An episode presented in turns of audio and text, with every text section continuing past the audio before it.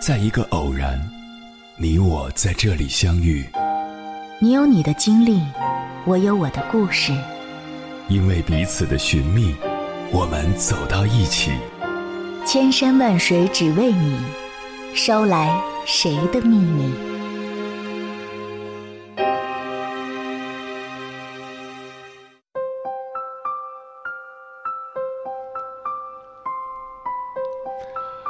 欢迎回来，各位夜行者，这里是正在直播的中国交通广播，千山万水只为你，深夜不孤单。我是迎波，绰号鸭先生。我要以黑夜为翅膀，带你在电波中自在飞翔。诺贝尔文学奖得主爱丽丝·门罗在他的小说《亲爱的生活》里写道。我们终将原谅这个世界，原谅自己。中国古代的哲人也曾说过：“人非圣贤，孰能无过？”只要是人，就难免会犯错。有些事情在别人的眼里只是件微不足道的小事，而我们却很难放过自己。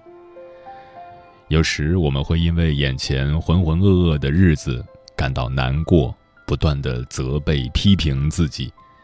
有时我们会因为未能实现心中所想而郁郁寡欢、彻夜难眠。很多时候，世界并不像我们想象的那么美好，不顺意才是人生的常态。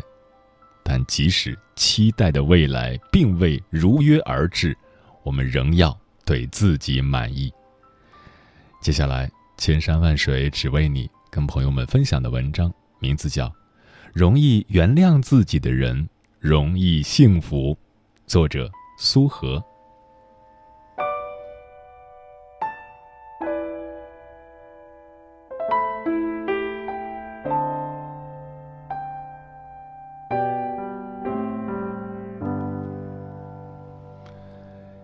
你有没有听到过这样的故事？他可能是你们家的某位亲戚，也可能是你的隔壁邻居。而故事呢，一定是发生在七十年代知青下乡。他们在某个异乡遇到了自己心爱的姑娘，也往往是初恋，也许一见钟情，也许不是。姑娘呢，来自某座城市，个性外向讨喜，纯真美好。他们情投意合，于是确立了恋爱关系。只是好景不长，知青返乡。这些恋人们很快就遇到了难题，他们都必须返回原籍，顶替自己父母的工作。谁也没办法抛下工作机会跑到对方的城市去谋生，于是他们吵架、冷战，爱情好像忽然一下子就到了头，婚姻却始终望不到头。最终，热情被耗尽，他们在煎熬中选择了分手。那后来呢？后来在各自的家乡，他们在各自父母的安排下、介绍下，又有了新的对象。再后来就是结婚、生孩子、过日子。那他们幸福吗？你可能会问。然后你的长辈一定会语重心长的告诉你：“凑合着过呗，结婚不就是为了找个伴儿一起过日子吗？”于是你嗤之以鼻，坚定的表示自己一定不会重复这样的路，但最后你又不得已重复了这样的路。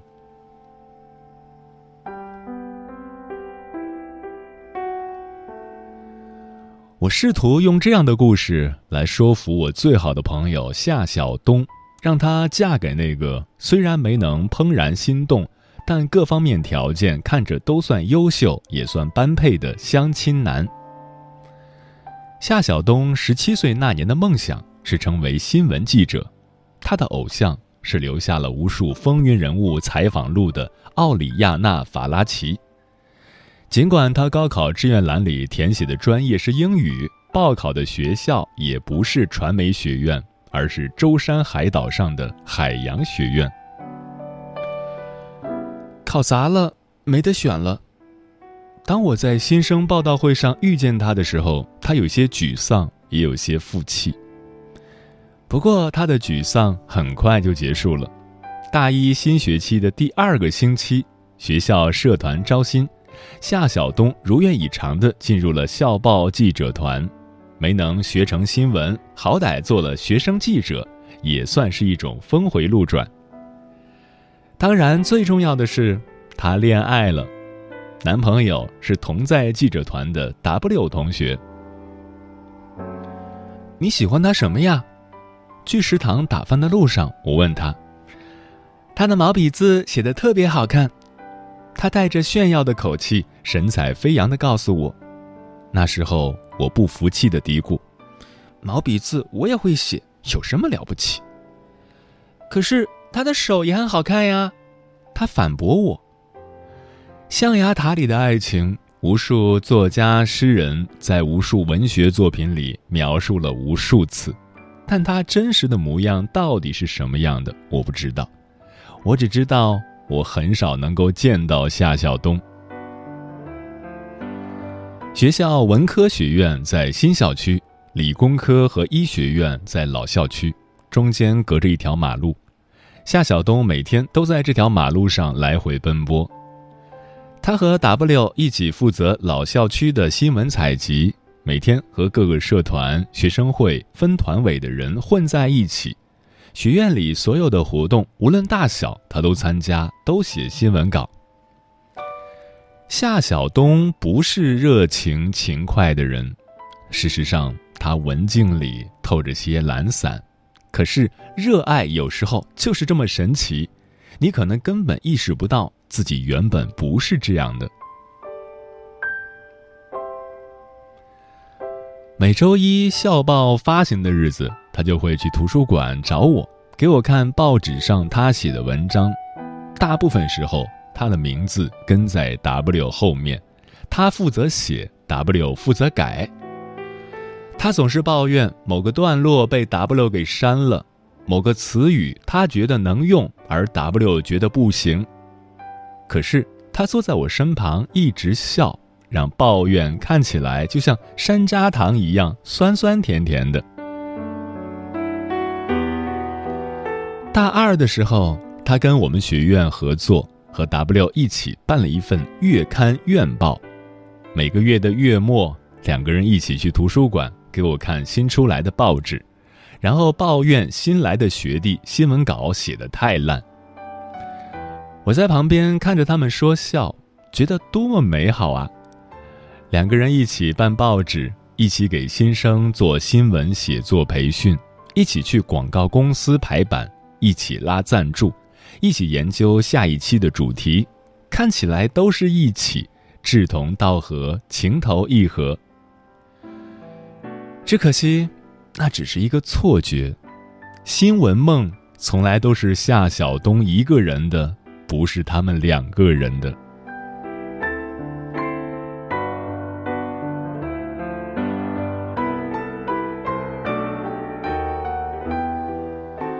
后来就是毕业，W 要去杭州实习，夏晓东执意留在舟山报社。他们谁也说服不了谁，却仍然信誓旦旦：“我们不是分手，是分开。”只不过报社的真枪实弹和校报的小打小闹完全不同，上班不定时，下班不定时，三餐不定时，夏晓东很快放弃。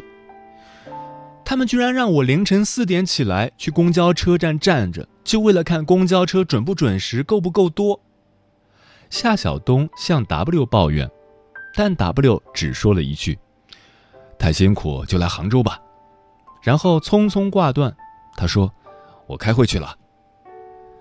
”W 在新公司做得很好，而夏晓东觉得报社的一切跟他想象的完全不同，他想倾诉。而 W 却很忙碌，W 对他正在经历的茫然无措一无所知，只是说：“你来杭州吧。”可是他负气，偏偏不去，心里想着：“为什么是我去？为什么不是你来？”就这样耗着耗着，然后热情就被消耗完了。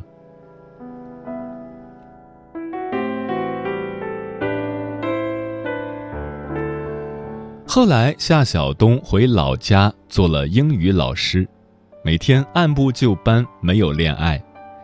我试图说服她嫁给相亲男的时候，距离她的初恋已经结束了五年。她不是没有追求者，只是所有的追求者都被她一句“没感觉”挡在了门外。心就像一道门，故事被生了锈的插销锁在里面，打不开。说到底，都是不甘心。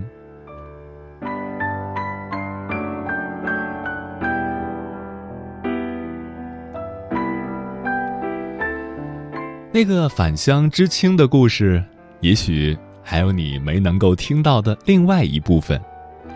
结婚生孩子过日子，在日复一日的凑合里过着，忍耐力被一点点的打磨，也许最后再也忍不住了。于是矛盾爆发，吵架，然后离婚。可是离婚即使放到今天，也仍然是件麻烦的事情，何况是那个年代民风还那么保守。于是吵完之后，接着凑合。直到有一天，男人去了初恋的城市，遇到了同样有家庭的女人。女人也许过得很好，也许过得不好，但肯定不复往日的神采。那么，会旧情复燃吗？不会。会热泪盈眶吗？不会。会心怀愧疚吗？也许会，也许不会。但一定会的是内心的平静和释然，因为，在见到女人的一瞬间，男人忽然原谅了自己当年的放弃，然后回家安心的过日子，带孙子，看看夕阳，修修花草。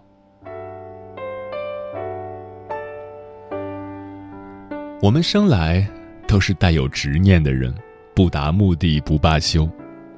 可是漫长的人生道路里，要过的坎儿太多，每一道坎儿看起来都让人无奈。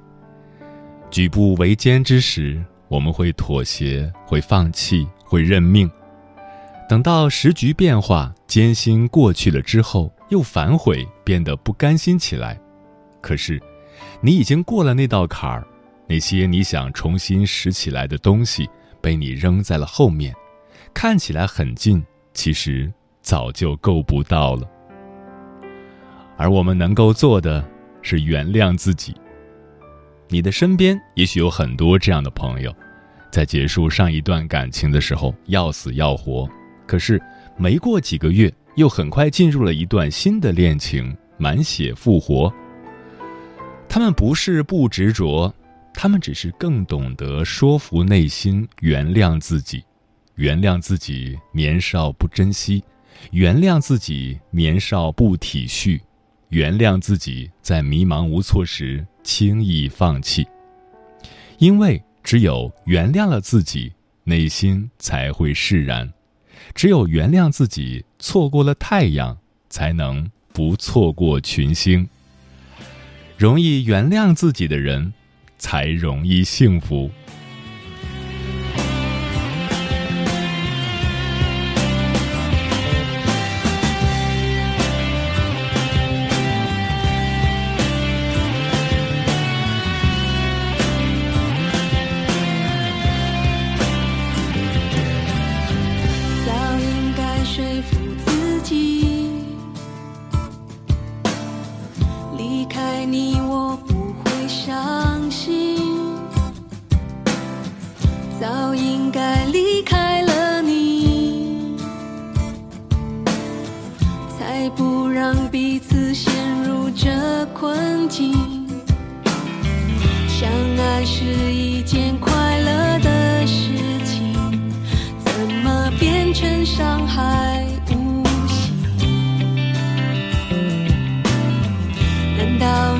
相爱也是错误的决定，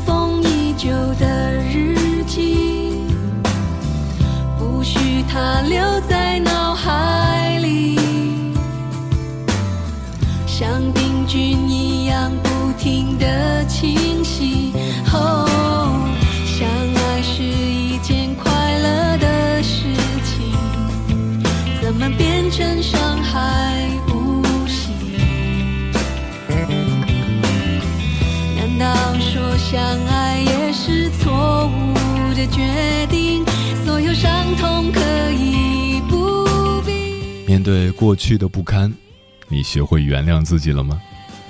听友艾米说，伤害的前面总有一段美好的时光，因为曾经的美好，所以选择让时间慢慢平复原谅。花开半夏说，有时候事情没能做得很完美，没达到自己预期的效果，但是已经努力过了，最终的结果还不错。不要总觉得自己很差，有时候你已经很棒了。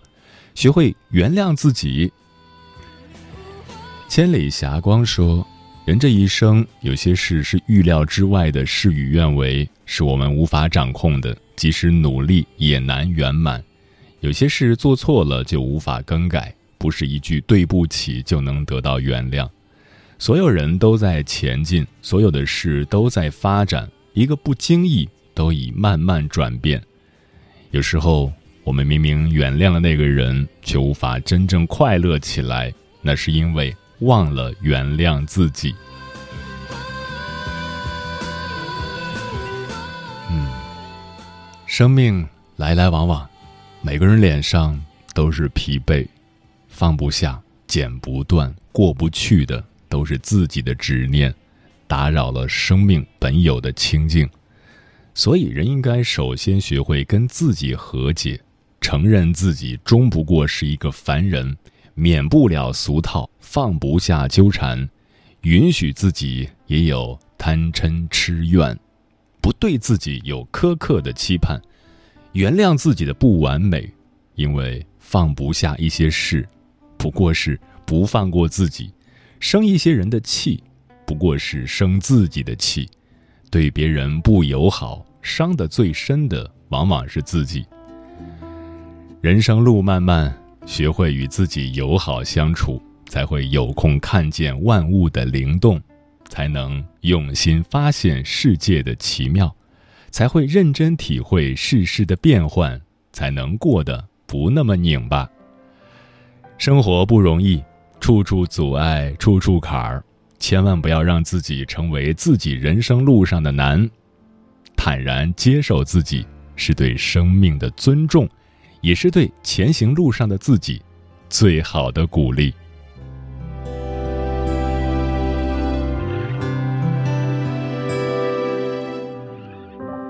当我想起曾经伤害过的人，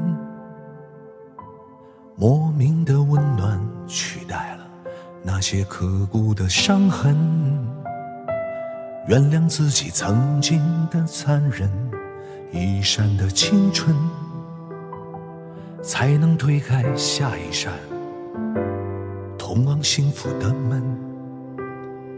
狂风暴雨之中，跪着的人，从来就不曾放弃内心的狂奔。多少冷眼旁观，我无法再回头向前走，慌乱的脚步。面对伤害的人，我也曾和你一样，面向着窗，看着远方。时间过得很快，转眼就要跟朋友们说再见了。感谢你收听本期的《千山万水只为你》。如果你对我的节目有什么好的建议或者想要投稿，可以关注我的个人微信公众号和新浪微博，我是鸭先生，乌鸦的鸭，与我取得联系。晚安，夜行者们。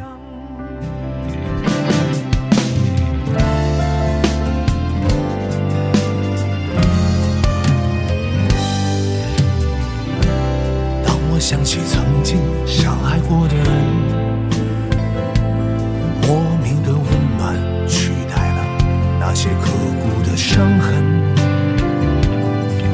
自己曾经的残忍，一闪的青春，才能推开下一扇。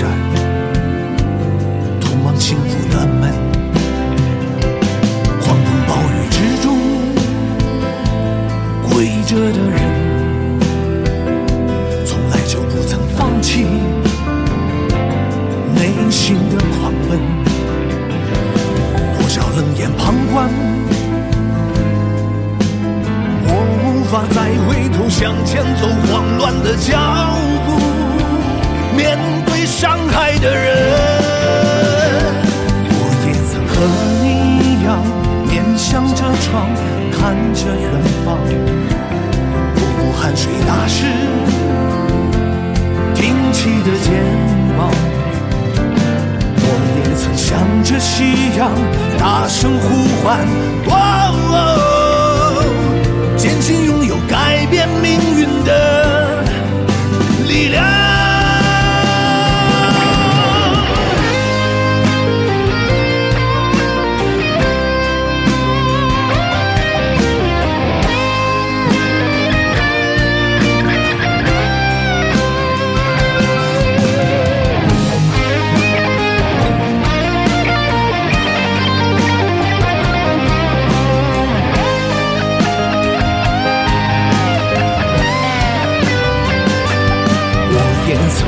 海流浪，去如换来一些风光，眼泪却在无人的地方流淌。我也曾面对迷茫，没有方向，没有翅膀，发现平凡才是最真的。模样发现。